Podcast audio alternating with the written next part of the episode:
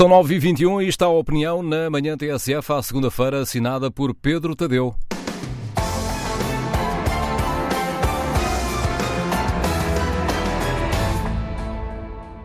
Tal como muitos outros jornalistas, passei o fim de semana a acompanhar o 21º Congresso do Partido Comunista Português. O foco editorial da maioria das notícias, das reportagens, das análises e dos comentários que li, vi, ouvi e participei distribuíram-se pela polémica sobre a realização da iniciativa comunista durante o estado de emergência, a possível substituição de Jerónimo de Sousa como secretário-geral do partido e se o PCP iria permitir que o PS continuasse a governar o país.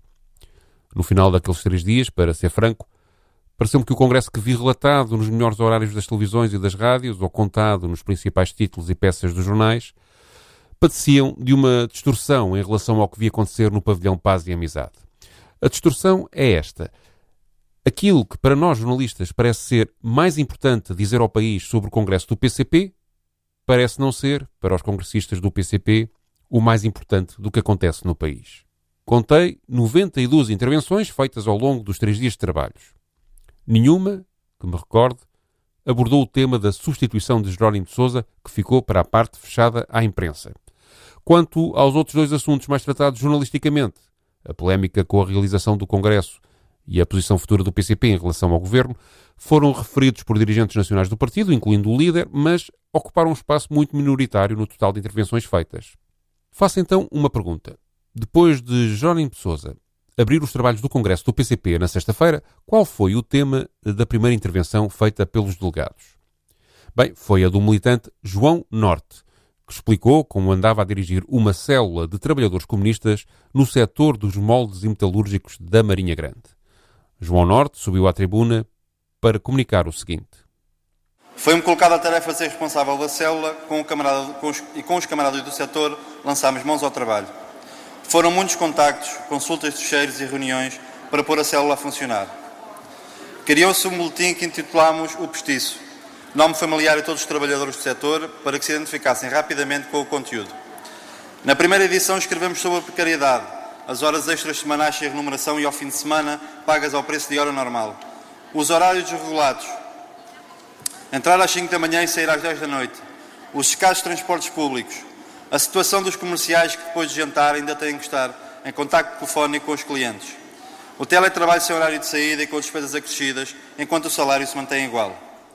Intervenções como esta foram às dúzias e falaram sobre passos sociais, distribuição de água, despedimentos coletivos, lutas em fábricas e muitas outras coisas cotidianas, eventualmente pequenas para o mundo em geral, mas enormes para o mundo das pessoas envolvidas.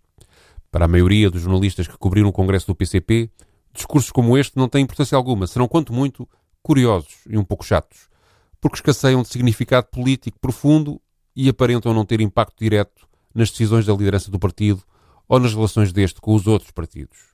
Em contrapartida, para os militantes comunistas como eu, intervenções como as daquele operário são o fundo político não só da realização do Congresso, mas uma das razões para a própria existência do PCP e a base de onde partem as suas posições políticas gerais ou setoriais.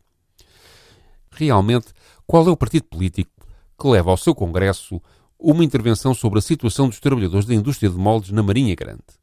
Qual é o partido que equipara em dignidade e espaço tribunício o relato sobre o conteúdo do boletim O Postiço, com reflexões sobre as novas tecnologias na indústria, a crise na União Europeia ou a estratégia de alianças para o ciclo político seguinte? Creio que nenhum outro partido em Portugal faz isto, tirando o PCP. Talvez seja esta originalidade, esta raridade, este modo diferente de estudar e debater o país que leva ao jornalismo político, como o que eu fiz este fim de semana, a não conseguir enquadrar inteiramente no seu cânone editorial o que se passa num Congresso Comunista. Para quem está treinado a destacar, noticiar e analisar a luta pelo poder das cúpulas e das elites do país, aquilo, no PCP, aparenta ser real, mas parece ser de outro planeta.